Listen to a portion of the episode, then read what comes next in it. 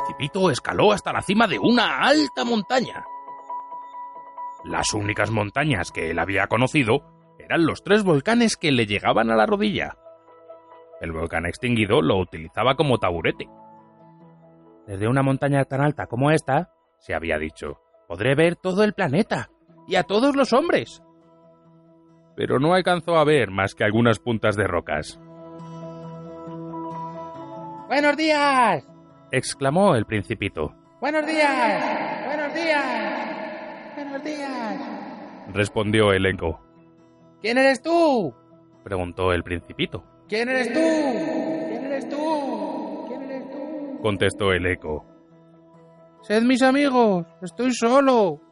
dijo el principito. Estoy solo, estoy solo, estoy solo. repitió el eco. ¿Qué planeta más raro? Pensó entonces el principito. Es seco, puntiagudo y salado. Y los hombres carecen de imaginación. No hacen más que repetir lo que se les dice. En mi tierra tenía una flor. Hablaba siempre la primera.